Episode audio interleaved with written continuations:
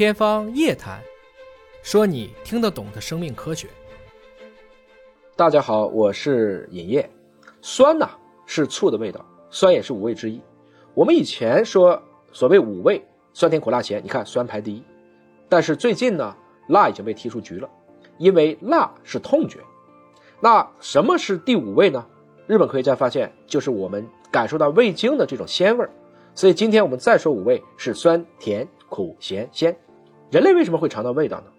肯定通过嘴巴。我们的口腔内有一个重要而基础的成分，主要长在舌头上，那就是味蕾。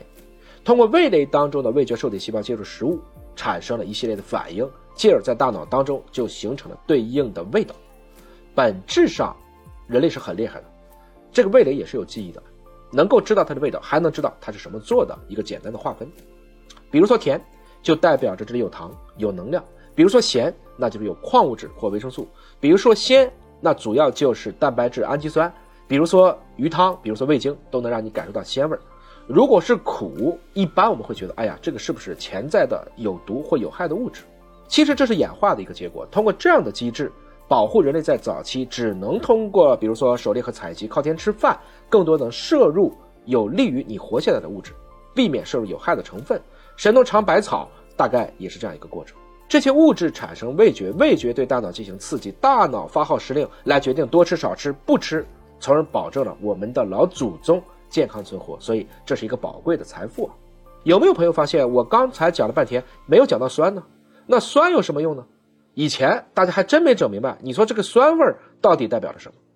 最近发了一篇文章，终于把这个谜给解释清楚了，也就是人类为什么能尝到酸。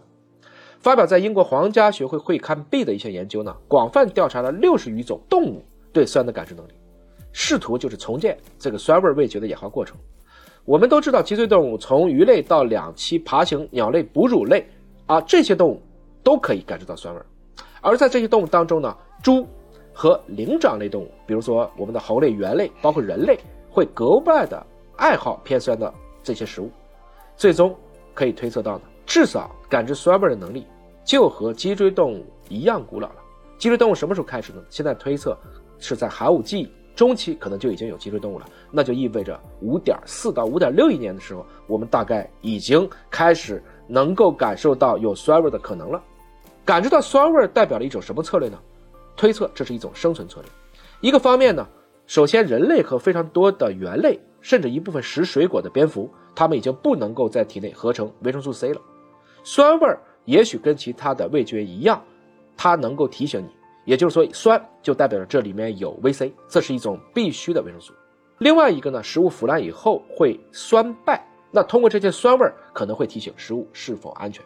肠道的酸味儿，很多人会喜欢这样的一个过程，我们现在称之为发酵。比如酸菜、酸奶，包括我们说的醋，不管是山西老陈醋还是镇江酸醋，这些醋。都是通过发酵而来的，也是人类当粮食有了节约，我们可以对它进行的一个最早的生物工程。